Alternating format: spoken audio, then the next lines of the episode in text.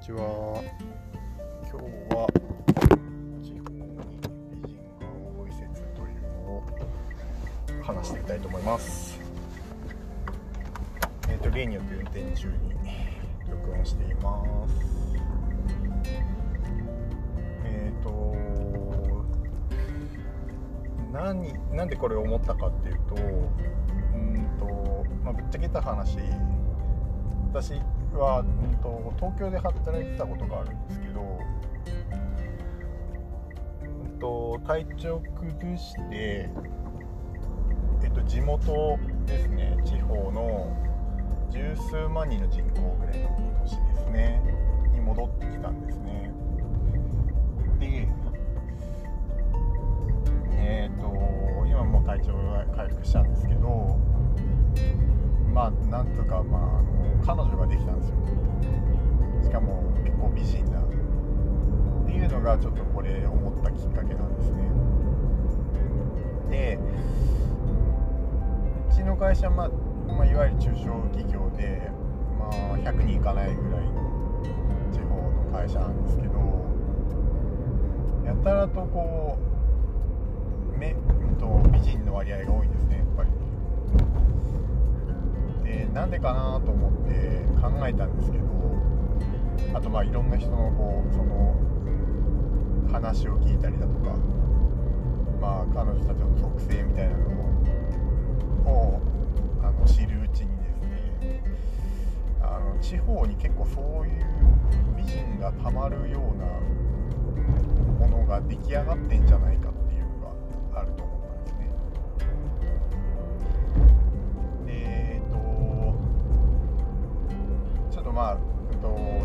話からじゃなくてちょっと男性の話からしたいと思うんですけど地方に残る男性っていうのが、まあ、特にこの十数万ぐらいの規模っていう前提ですね。の男性っていうのは、まあ、大学とか学校があるんであればそこの学生っていう割合で男性はいると思うんですけど別に働く人の人口で若い人って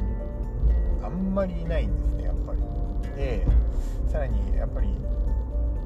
働く場所もないしっていうのもあるのでまあ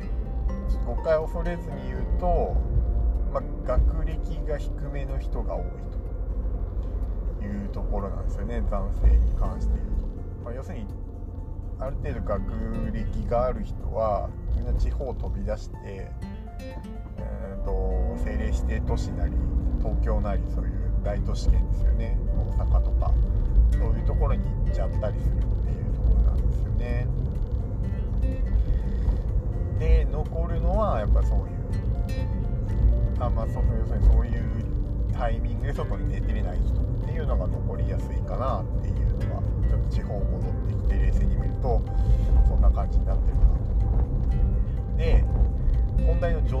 方なんですけど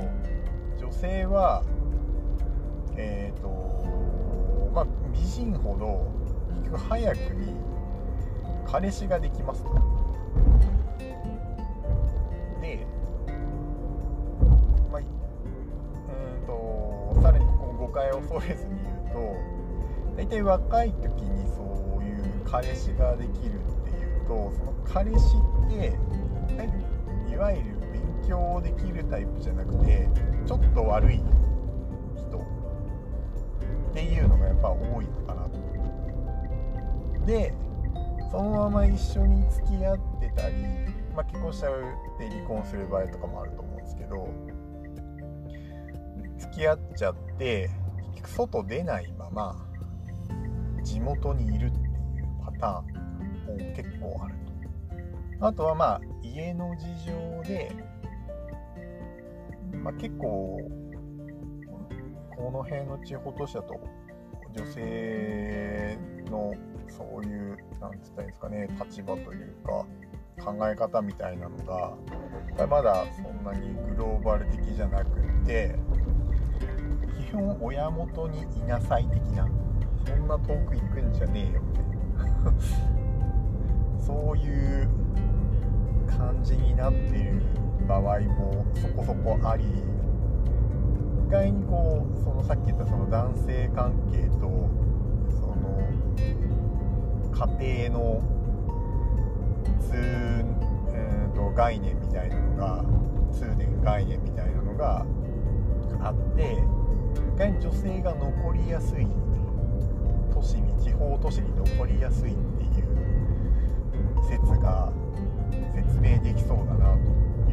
ですよね。なんで女性が残ってさらにその悪い子とずっと長く付き合うっていうのは要するに悪い人も悪い男も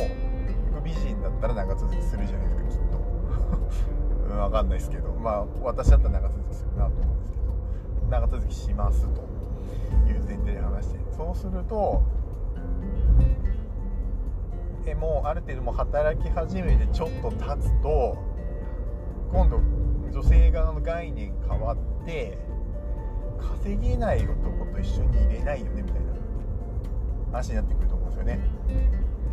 でももうなんか外出る状態状態でもないし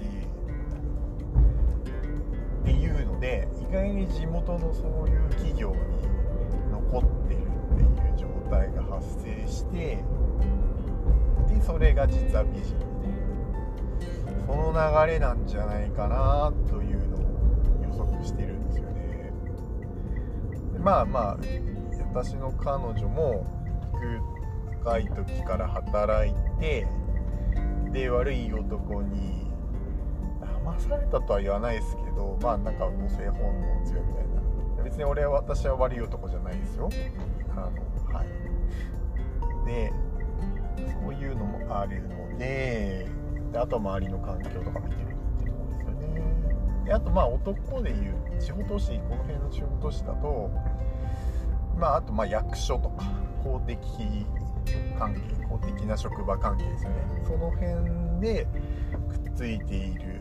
男女っていうのもまあ多いんですけどそれはちょっとまあ完全にその地元の人とは限らないので何とも言えないところもあるんですけど